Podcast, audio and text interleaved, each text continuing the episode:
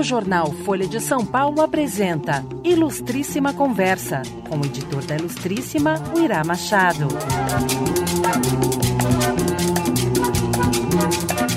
Bem-vindos ao Ilustríssima Conversa, o podcast da Folha.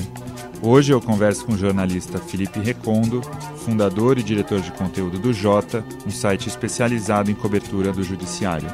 E ele lançará em abril o livro Tanques e Togas, o STF e a Ditadura Militar, que discute o papel do Supremo nas décadas de 60 e 70.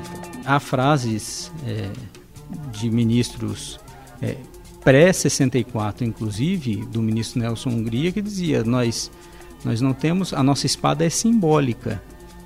É, a gente não vai afugentar leões com as nossas togas.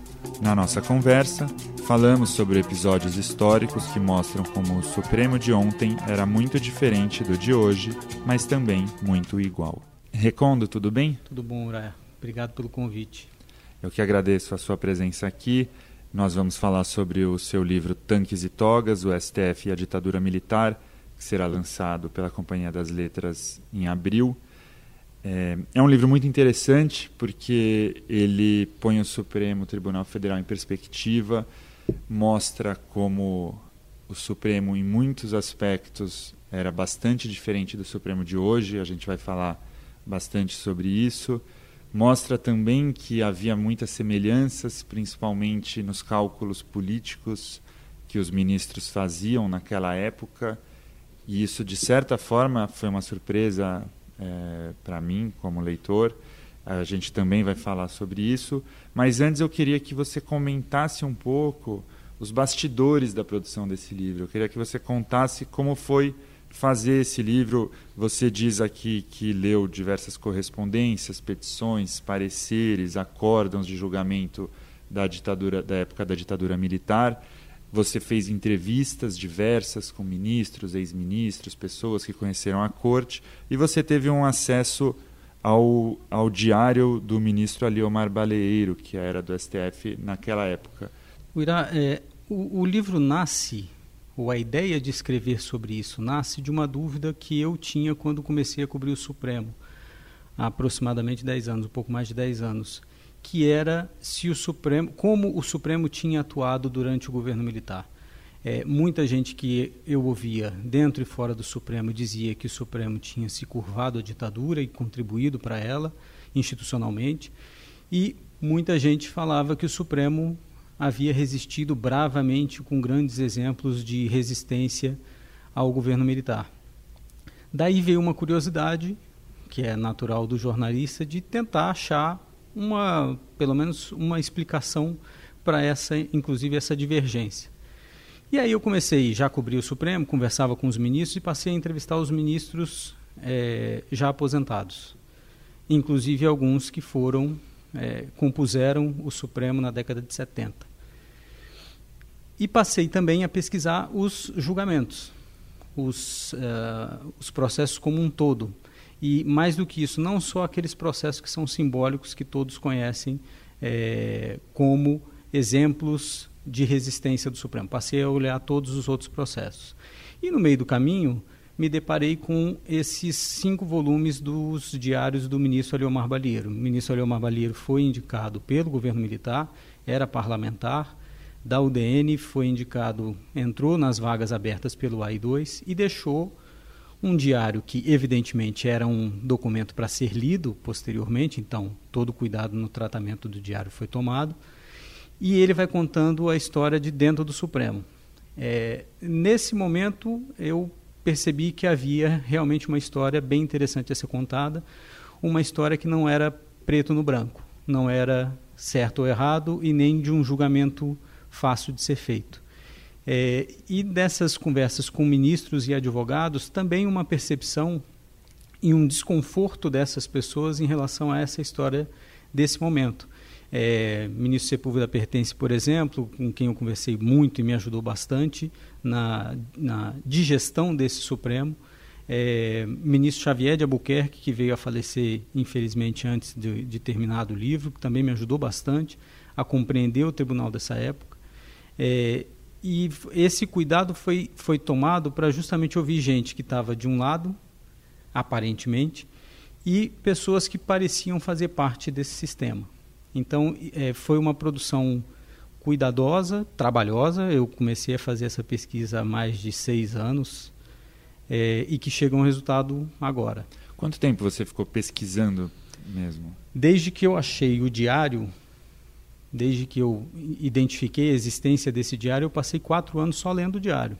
Como que você chegou a esse diário? Na verdade, esse diário tá, ele é disponível para qualquer pessoa, está depositado no CPDOC da Fundação Getúlio Vargas no Rio de Janeiro e eu fazendo pesquisas ainda sobre a história do Supremo, ainda mais distante ali do começo da República e tal.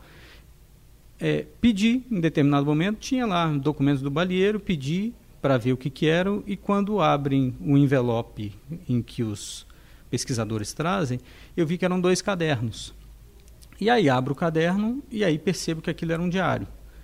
E vou para aqueles momentos dramáticos da história do Supremo que eu já sabia quais eram e ali tem um detalhamento é, impressionante, assim, é uma matéria-prima realmente valiosíssima de ele contando, do ministro Balheiro contando os detalhes das reuniões que havia no Supremo às vésperas de, de momentos tormentosos. E aí esses quatro anos de leitura do diário se devem à extensão e à dificuldade de identificar os episódios? Imagino que você tenha feito uma sistematização, identificar a caligrafia, associar um fato ao que de fato aconteceu na época. Exato. Começa com a dificuldade extremamente prosaica de ser um papel escrito por um ministro ao final do dia depois de um dia de trabalho, em que ele tenta é, resumir o dia dele e, o resumo do, e resumir os acontecimentos com a caligrafia dele. E eu tinha uma cópia reduzida, de tamanho reduzido dos, dos diários. Não tinha ele em arquivo digital. Até porque, quando você acha um documento desse, todo jornalista sabe, a primeira coisa que você quer é segredo. Então, eu copiei aquilo tudo e ia para casa com uma lupa, de fato, uma lupa, e uma lapiseira lendo todo o diário e transcrevendo todo o diário para depois fazer pesquisas, juntar com os fatos históricos, é, tirar prova daquilo que o ministro Balheiro dizia, porque, repito, diário alguém escreve para ser lido, e aquela é uma versão que ele conta, mas fui fazendo cotejo com esses outros fatos e com as outras entrevistas. E aí é, as entrevistas eram muito em função das histórias que o Baleiro contou no diário dele. Na verdade, as histórias elas já estão é, dadas pelos julgamentos e pelo próprio transcorrer da ditadura militar. O que o diário do Balheiro me ajudou foi tapar algumas brechas, é, suprir algumas, dirimir algumas dúvidas e ter uma visão um pouco mais interna do tribunal porque infelizmente, é, e é óbvio, né, eu não tive condições de entrevistar os ministros da época, todos eles é, morreram. É, mas o Diário do Balieiro era alguma coisa mais viva, que permitia ver um movimento do tribunal naquele momento. E ao longo da sua pesquisa, tanto na, na leitura do diário quanto nas conversas, o que, que mais te chamou a atenção? O que mais te surpreendeu ao enxergar o Supremo daquela época pelos olhos de alguém que viveu dentro da instituição? São várias, várias surpresas, na verdade. A, a primeira delas foi é, perceber algumas semelhanças com o Supremo de hoje, ver muitas diferenças também em relação ao tribunal é, que nós temos hoje, perceber é, a, a, talvez um pouco da timidez da cobertura da imprensa, não era timidez de falta de coragem, não era nesse sentido, mas é, o Supremo não despertava a atenção que desperta hoje. E aí perceber que esses fatos dramáticos narrados de dentro do Supremo não saíam nos jornais. Hoje é, a gente vê o Supremo nas páginas dos jornais todo dia e ele completamente devassado naquela época isso não, apare... não aparecia. E você não está falando por causa de censura, né? Quer dizer, não é que se, se tratavam de, de decisões difíceis ou complexas e que eram censuradas pela, pela ditadura. Você está dizendo que simplesmente não havia um acompanhamento sistemático como existe hoje Exatamente. do comportamento dos ministros e etc. Exatamente. Inclusive, o, o Comitê de Imprensa do Supremo, e isso há registro, foi criado na década de 70 É, então, antes disso, os jornalistas não ficavam lá dentro vendo o dia a dia da instituição. E era uma instituição ainda em formação. Né? O Supremo, na verdade, ou como toda instituição, é uma instituição em formação. E ali foi um momento bastante dramático. Já vinha do começo da República tentando entender o que era o tribunal, ainda nas primeiras décadas da República, depois passando pelo governo Vargas, sendo atingido também duramente pela ditadura Vargas. E aí vem uma outra ditadura e o Supremo tentando também conviver com ela, viver e conviver com ela, e agora um outro tribunal completamente diferente, com poderes que não havia no passado. Você disse que se surpreendeu com diferenças e semelhanças daquele Supremo em relação ao de hoje. Queria que a gente falasse um pouco sobre isso. Alguns capítulos do livro tocam nesse ponto. A introdução é utilizada para fazer um apanhado em perspectiva mais distante ainda da história do Supremo e o seu último capítulo anterior à conclusão você conta um pouco das diferenças inclusive de estrutura isso é um aspecto curioso porque hoje em dia é uma piada quase comum dizer que a população brasileira conhece melhor os 11 ministros do Supremo do que os 11 jogadores da seleção de futebol. Talvez essa, essa piada fosse mais verdadeira antes da seleção do Tite, né? É, mas de qualquer maneira, é, na época da ditadura, a impressão que fica é que o Supremo era de fato muito desconhecido. Tem o famoso livro do Baleiro, justamente, uhum. o Supremo, o outro desconhecido Exato. que você cita. É, mas de qualquer maneira, eu queria que você contasse um pouco a diferença de estrutura Fazendo a comparação entre o que você conta no livro do que era o Supremo naquela época e antes de se mudar para Brasília, inclusive, com o que é hoje, que você conhece muito bem por fazer essa cobertura já há bastante tempo. Isso, no Rio de Janeiro ainda era um Supremo que não tinha nem casa definida, né? Ele um Supremo que passou por mudanças de prédio. Quando foi para Brasília, foi numa mudança que as pessoas hoje parece muito natural, mas alguém sair do Rio de Janeiro, de uma cidade grande, estabelecida, com cultura pujante, etc., e para Brasília, uma cidade em construção, já foi um tormento dentro do tribunal. Houve discussões, houve brigas, brigas é, durante as sessões, é, é, discussões acaloradas, e inclusive dificuldades e ameaças de aposentadoria de ministros que falaram: não vou para Brasília. O tribunal, naquela época, se restringia a um prédio, que é o prédio principal, onde há os julgamentos hoje, e os ministros dividiam o segundo andar do prédio em pequenos gabinetes que se restringiam a uma pequena sala e um espaço para um, um assessor e uma datilógrafa, que na época fazia, uh, digitava o, os votos dos ministros. Né? É, e os ministros acabavam trabalhando muito de casa e mesmo que quando tinham que ir para o tribunal conviviam muito mais proximamente. Hoje em dia o tribunal tem uma estrutura gigantesca, né? são mais dois anexos, os ministros é, ficam distantes um do, dos outros e tem uma estrutura de gabinete muito maior, com muito mais assessores. Naquela época era quase uma produção, era quase não, pode-se dizer tranquilamente que era uma produção artesanal. Os ministros trabalhavam em cima do voto trabalhavam em cima dos processos. Hoje, pelo grande volume de processos, isso é impossível. Se, se acontecer de um ministro dispensar os assessores de fazerem processo e ele fazer todos, a imprensa vai perceber que o gabinete dele vai implodir de processos. Então, era uma coisa bastante diferente também. É, e essa mudança de estrutura e de é, quantidade de pessoal é que faz uma mudança de um Supremo artesanal para um Supremo fordista, a gente pode dizer, num modelo fordista que nós temos hoje. Tem uma diferença imensa no volume de ações, inclusive, né? Você cita no livro ali, chegava... Era... 3 mil, 4 mil processos em alguns momentos e já se falava no tribunal em crise de números.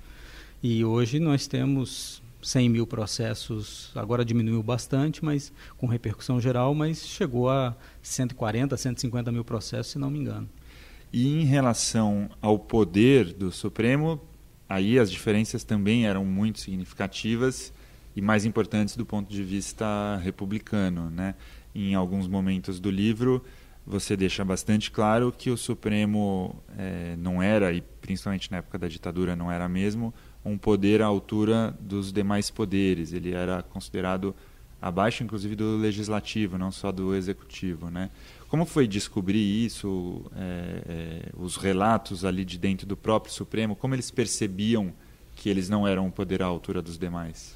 Ali havia um desequilíbrio. A gente no Brasil tradicionalmente tem um executivo muito forte, é, sempre teve, essa é uma tradição nossa. É, e naquele momento, mais ainda, né, nós estávamos em plena ditadura militar em que o executivo fazia o que bem queria, fechava Congresso, não fechou o Supremo, mesmo com todos os tumultos que houve, com pequenas ameaças, recados de lado a lado, mas e, e partindo também do texto constitucional. A Constituição não dava ao Supremo o poder que tem hoje.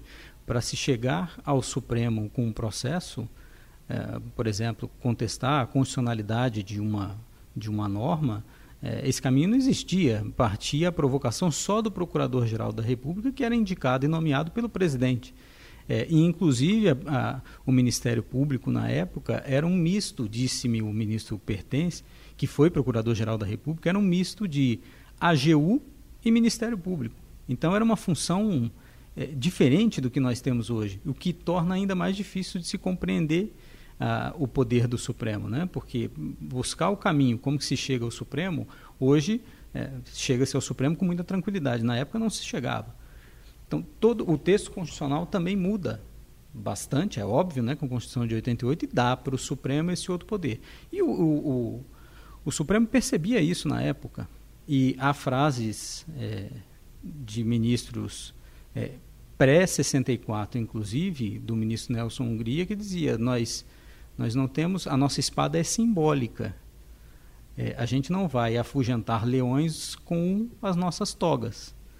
Essa, esse cálculo institucional, esse realismo do Supremo, que algumas pessoas podem ver como covardia, e o ministro Nelson Hungria foi criticado, inclusive, por essa frase, mas esse cálculo institucional já havia no tribunal. Isso foi interessante de perceber e ver como que eles, passo a passo, calculavam suas ações. É, em relação à diferença de poder, acho que vale a pena aproveitar a sua experiência também de jornalista que acompanha ali o STF para contar um pouco hoje, né? É, é, o Supremo Tribunal Federal, você comenta no livro, é visto como um poder em ascensão, um poder cuja força é crescente, exerce um protagonismo cada vez maior na nossa democracia atual. Tem gente que fala, inclusive, em quase uma ditadura do judiciário, uma ditadura do Supremo, etc. Como você vê essa atuação do Supremo hoje e, a, e fazendo a comparação com o que você narra no seu livro? É, tem até uma outra comparação, fazendo um, um parênteses nisso, Irá, se me permite, que é, inclusive, a gente falou de cobertura da imprensa, mas do próprio relacionamento dos ministros com a imprensa. Na época, houve, inclusive, em determinado momento, pré-mudança para Brasília, uma discussão entre o ministro Nelson Hungria e o ministro Galotti, o ministro Luiz Galotti. E o ministro Nelson Hungria havia identificado que o ministro Galotti teria plantado uma nota na imprensa contra ele. E isso foi motivo de uma discussão em plenário. Isso era inadmissível, isso não acontecia, os ministros não davam entrevista. E hoje é o oposto. Hoje a gente vê é, discussões entre ministros por meio de blogs. Um ministro ataca outro numa entrevista, o outro responde pelo blog e isso vai, junto com o, o, poder que o Supremo passa a ter e passa a ser mais fiscalizado e mais visado, isso acaba gerando também uma crítica ou uma contestação da sua própria legitimidade é, e da sua institucionalização. Hoje o Supremo, é, eu, como falei, cubro há mais de uma década, aproximadamente uma década, e já há mudanças muito grandes de 10 anos para cá, quanto mais se nós falarmos de 2002 para 2003. É, se se o, o, leitor e o ouvinte desse podcast tiver a curiosidade de ver as sabatinas dos ministros, o termo ativismo judicial só foi aparecer em sabatinas depois de 2003, depois de nomeados os três ministros, os primeiros três ministros do governo Lula, ministro Peluso, ministro Joaquim Barbosa e ministro Brito. Essa discussão não havia. Ninguém nas sabatinas no Senado perguntava de ativismo judicial. Hoje isso é praticamente dado. E há uma dificuldade permanente para a imprensa também de fazer essa crítica do Supremo. Talvez até, ah, e faço o meia-culpa, porque também sou parte dessa cobertura, a gente tenha que é, criticar mais o Supremo, como faz com o Congresso Nacional e Executivo, é, e ter menos deferência. Talvez ainda haja um pouco é, de deferência pelo Supremo que não há é, em relação ao Legislativo nem ao Executivo. E o primeiro podcast da Ilustríssima foi com o Conrado Yubner, que mostra claramente uma mudança na crítica ao tribunal. E talvez esse seja um ponto daqui para frente, em razão também desse poder é, grande e crescente do tribunal.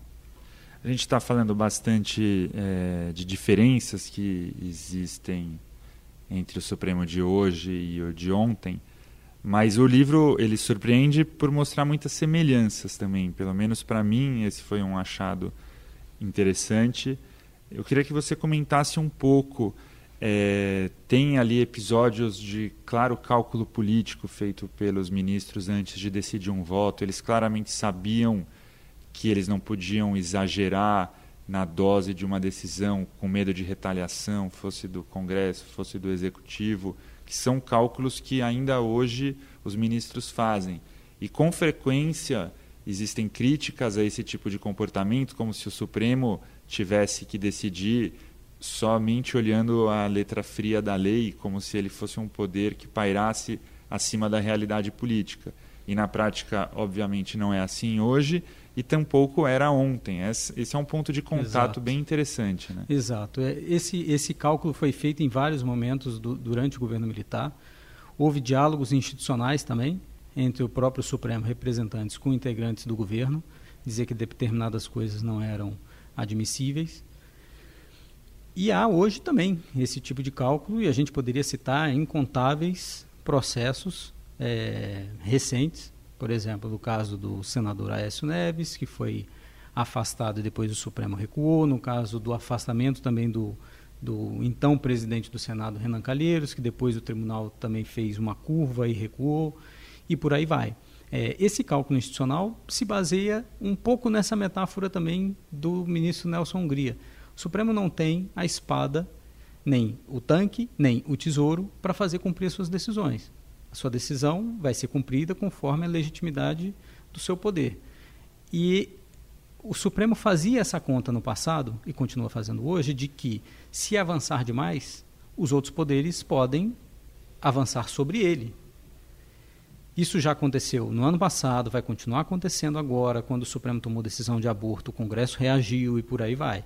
E no passado isso acontecia também. Então, os ministros faziam contas concorde-se ou não com as contas de determinada pessoa era presa pela ditadura militar, o processo era falho, mas o Supremo conseguiria soltar esta pessoa sem dizer que ela era inocente. Esse era um cálculo que se fazia e isso fica claro em vários processos. A pessoa já estava presa, vamos chutar aqui um, um, um, dado estava preso há seis meses, o Supremo não queria absolver para não entrar em conflito com os militares, mas falava, não, é, como ele já está preso há seis meses, ele pode ser libertado, porque a pena seria aproximadamente disso, coisas do gênero. Esse tipo de cálculo, inclusive, temporal se fazia. E era uma forma de, de convivência e equilíbrio dos poderes. Tem um episódio que é um dos capítulos do seu livro, que é o do deputado Chico Pinto, da, do MDB, que envolve esse tipo de cálculo também, né? Conta um pouco para a gente esse episódio.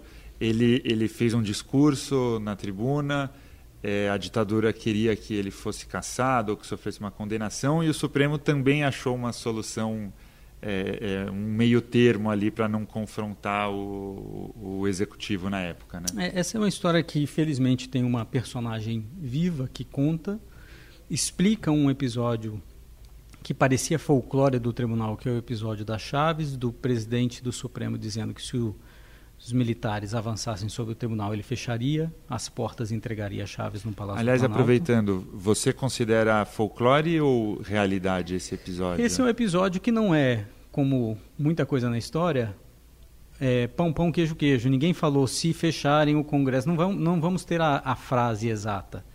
Mas o recado foi passado um recado de que haveria uma reação e poderia ser esta reação, isso foi comentado entre os ministros e isso a gente consegue pegar essa essa história aos pouquinhos, às migalhas.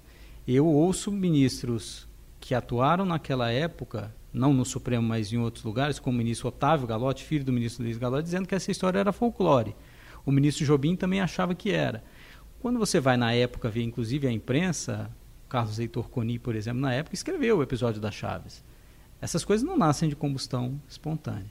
Mas voltando ao caso Chico Pinto, Irá, ali foi um discurso do deputado na tribuna contra a visita do Pinochet ao Brasil, é, na época da ditadura, em que ele fez um discurso bastante forte da tribuna e os militares o processaram. Fizeram uma representação contra ele, o Procurador-Geral da República é, acionou o Supremo e os militares queriam enquadrá-lo na Lei de Segurança Nacional, cuja pena era muito maior e o tratamento muito mais gravoso é, do que o Código Penal da época. E os ministros, novamente num cálculo político, é, sabiam que não seria possível, institucionalmente ou no cálculo que faziam, absolver o deputado Chico Pinto. E fizeram uma reunião em conselho, coisa que não há hoje. A reunião de conselho era: eles subiam para a sala da presidência, fechavam as portas, nenhum assessor entrava e eles discutiam o caso. E o relator era o ministro Xavier de Albuquerque, que disse que tinha, é, essa foi a expressão que o ministro Balieiro anotou, e depois eu conversei com o próprio ministro Xavier, é, ele não queria enquadrar na, na Lei de Segurança Nacional, inclusive na época pela, pela anotação, disse que teria nojo de enquadrá-lo na Lei de Segurança Nacional. E aí o cálculo do Supremo foi desclassificar o crime, ou seja, não aplicar a Lei de Segurança Nacional, mas aplicar o Código Penal com uma pena muito mais branda. O deputado Chico Pinto acabou sendo preso num quartel em Brasília, é, e isso está detalhado, inclusive, a cela em que ficou preso, o tratamento que se dava, e depois cumpriu esse prazo, foi solto. E hoje, quando nós ainda tínhamos o Supremo que não julgava políticos, seja por razões legais que até 2000 e dois, se não me engano, precisava de autorização da Câmara e do, do Senado para processar, a gente sempre botava o caso Chico Pinto como referência. Desde o caso Chico Pinto, ninguém foi condenado à prisão e tal. E esse é um caso bastante interessante de cálculo político que o tribunal, o tribunal faz e é um processo que é, era mantido em segredo, porque na época o julgamento não era público. Essa reunião em conselho funcionava como julgamento os ministros voltavam para o plenário e liam a decisão. Mas a discussão que houve está registrada nos diários, felizmente. O ministro Balieiro deixou isso registrado. Você está ouvindo Ilustríssima Conversa.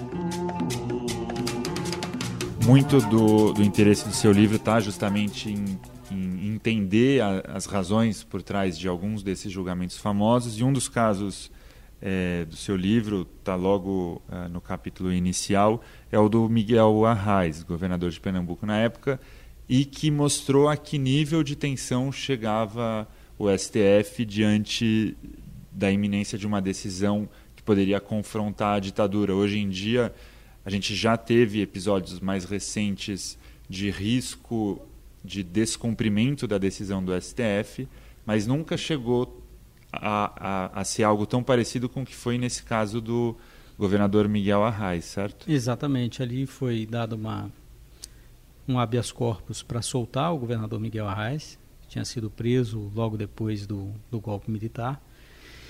E os militares ameaçaram não, não cumprir a decisão. E usaram subterfúgios para isso. Ele foi é, estava sendo investigado num inquérito os militares, diante da decisão do Supremo, disseram que ele estava sendo investigado também em outro processo e por isso manteriam a prisão. E passou, é, passaram Supremo e Executivo militares a discutir, até nesse caso publicamente, sobre o cumprimento da decisão do Supremo. É, esse episódio é muito, é muito interessante porque vai demarcando algumas coisas para o futuro do tribunal. Ele é logo no começo da ditadura militar, nos primeiros anos da ditadura militar. E aquele fantasma de possível descumprimento de decisão e da dificuldade que foi o Supremo fazer cumprir a decisão ficou é, marcado na, na memória dos ministros. É, esse caso é interessante por isso, além da, da figura do Miguel Arraes, além de ser uma das primeiras decisões, ele ajuda um pouco a compreender o receio do tribunal dali para frente. E na, na linha desses casos que ajudam a formatar o, o, o Supremo para o futuro, você conta ali o, o, episódio da primeira liminar em habeas corpus, que foi dada pelo, pelo Supremo Tribunal Federal. Exatamente. É um caso muito interessante. Foi no caso Mauro Borges, que era é, governador de Goiás e havia uma ameaça dos militares de intervenção. É, é um caso realmente bastante interessante. Aí, nesse caso, eu entrevistei o filho do ministro Gonçalves de Oliveira, que foi quem deu a liminar, e o assessor de, se é que pode se dizer que era um assessor de imprensa na época, Ézio Pires, que era uma espécie de contínuo do tribunal, assessor, etc., que também lidou com, nesse processo e é, viu a decisão sendo tomada. E conversei com outras, outras pessoas que também estiveram ou acompanhavam o Supremo naquele momento. É, houve um pedido de habeas corpus para que Mauro Borges não fosse preso. Os tanques já estavam na estrada indo para Goiás para fazer uma intervenção. É, e o tribunal nunca tinha dado uma liminar em habeas corpus. Isso não era algo comum. Mas o STM havia, semanas antes, inaugurado essa prática de dar uma liminar em habeas corpus. O Supremo Tribunal Militar. Exatamente, Superior Tribunal Militar. Superior. E, e aí essa informação foi levada pelo num diálogo de ministro com um advogado dizendo: olha, o STM já deu uma liminar. E aí esse pedido é feito ao Supremo. E o ministro Gonçalves de Oliveira, diante da ameaça iminente de intervenção e de prisão do governador Mauro Borges, dá uma, literalmente, né, uma canetada, deferindo a liminar. E isso está documentado, inclusive, está documentado inclusive no livro, o próprio processo e a, a decisão dele numa palavra só, data a decisão e assina. Depois essa decisão é levada ao plenário e os ministros mantêm a decisão dele. Hoje não se fala mais em habeas corpus sem liminar. Hoje essa é a regra. Mas esse caso também é interessante por isso. Foi um, o Supremo inaugurando ali uma prática, melhor dizendo, o STM inaugurou a prática e o Supremo passou a aplicá-la, mas também há é, no livro um pouco do diálogo de peça liminar que nós vamos dar. Era quase esse o sinal que o Supremo estava dando.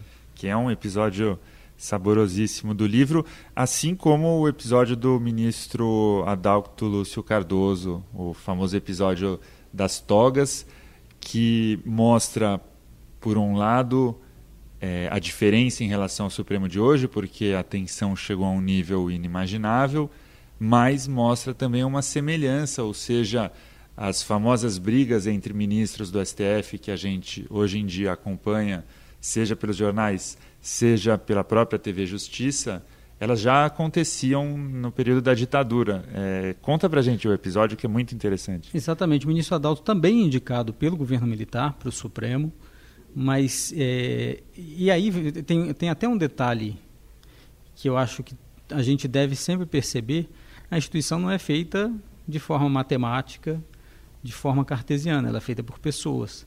E o comportamento das pessoas, o perfil delas, é, o humor delas, isso interfere, claro, na formação da instituição.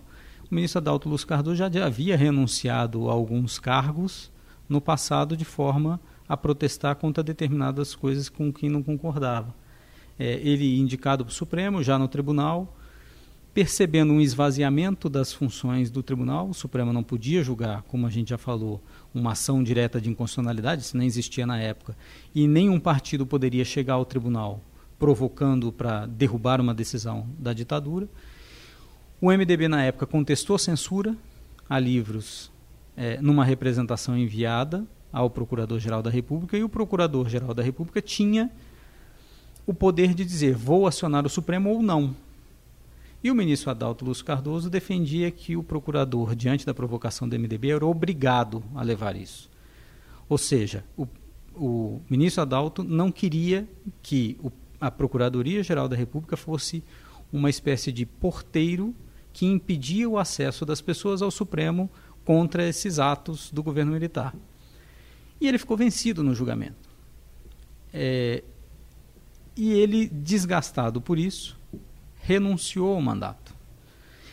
O episódio, novamente, como o episódio da Chaves, que parece algo folclórico e a gente percebe que não é, o caso do ministro Adalto também ficou de uma teatralização que não é verdadeira também, de ele levantar, jogar a toga sobre o espaldar da cadeira e sair do plenário heroicamente. Não, é, não foi assim. É, é claro que a, a, a, cena é dramática de um ministro se levantar durante a sessão e dizendo que está saindo do tribunal, sem dúvida alguma, mas é, há nuances nesse processo que são bastante interessantes, como a conversa dele antes de ir para Brasília com o filho, e o filho falando, pai, por que, que se você ainda vai para esse Supremo? O Supremo já não está fazendo mais nada, já não pode julgar mais nada. E hoje o filho dele, também tive a oportunidade de entrevistá-lo, dizendo que se arrepende de ter falado isso para o pai, porque acha que foi isso, isso pode ter sido determinante também para a decisão do pai. E aí o ministro Adalto se aposenta, ele renuncia primeiramente, depois o convencem a pedir a aposentadoria, e aí tem uma diferença de recebimento de, de aposentadoria ou não. Ele volta ao plenário. É, essa é uma, uma esse momento entre ele sair do plenário, deixando a toga, e a volta para o plenário, já houve toda uma discussão a portas fechadas dos ministros, um indo ao gabinete de um, ao gabinete de outro, para tentar reverter um pouco aquela crise. E posteriormente, já com ele fora do tribunal, o ministro Adalto Lúcio Cardoso quis depositar a sua toga no Supremo. Ele ia entregar essa toga para o Supremo para deixar no tribunal.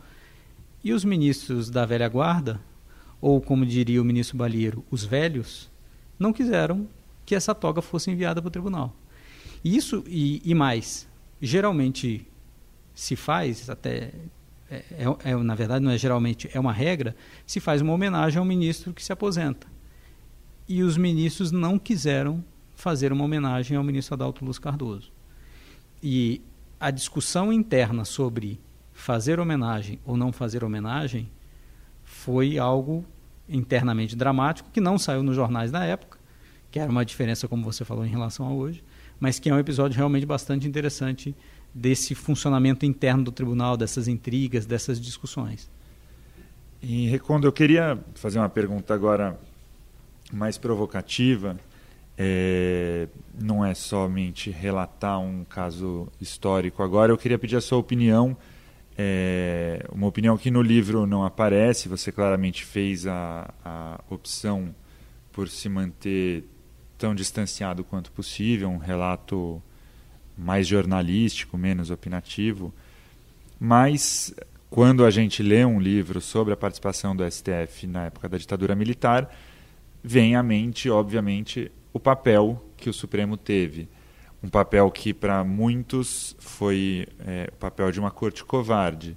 Nós falamos até agora de vários episódios em que fica claro que os ministros sabiam das suas limitações, faziam um cálculo político, inclusive para não sofrer uma intervenção maior, uma intervenção que no fim das contas até acabou acontecendo.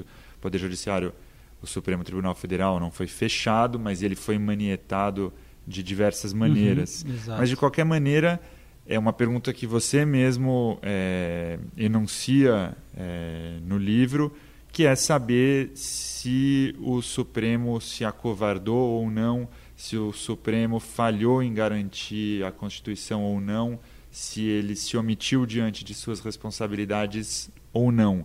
No livro você não responde a essa pergunta, você narra fatos, mas eu queria aproveitar essa nossa conversa para saber qual é a sua opinião é, pessoal de quem estudou, de quem se debruçou sobre isso?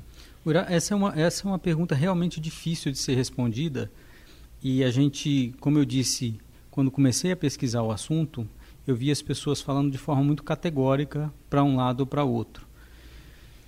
E a gente sabe que em cálculos institucionais, em política, em, especialmente em momentos excepcionais, não é tão simples fazer um diagnóstico. É, haveria vários fatores que eu poderia enunciar aqui que poderiam me levar a uma conclusão, te levar a outra, é, sem que a gente conseguisse chegar a uma conclusão assim categórica de que o Supremo foi isso ou foi aquilo. Eu realmente no livro optei por deixar as pessoas fazerem o seu juízo. Talvez até tenha avançado demais, talvez algumas pessoas vejam como eu tentando levar o leitor a compreender certa coisa que foi sim covarde ou que não, que resistiu bravamente. mas eu te digo que é, é bastante difícil fazer um diagnóstico nesse sentido e eu te cito alguns fatores, alguns complicadores. Primeiro, o Supremo não tinha poder é, para tomar decisões que hoje a gente vê sendo tomadas. Depois, o Supremo não era acessível. Os partidos políticos não poderiam contestar, por exemplo, a constitucionalidade do ato institucional número 5. Isso não existia. Depois, as pessoas indicadas não tinham o perfil para fazer uma resistência aberta à ditadura militar. Poderiam ter suas contestações, mas a formação dessas pessoas não era nesse sentido.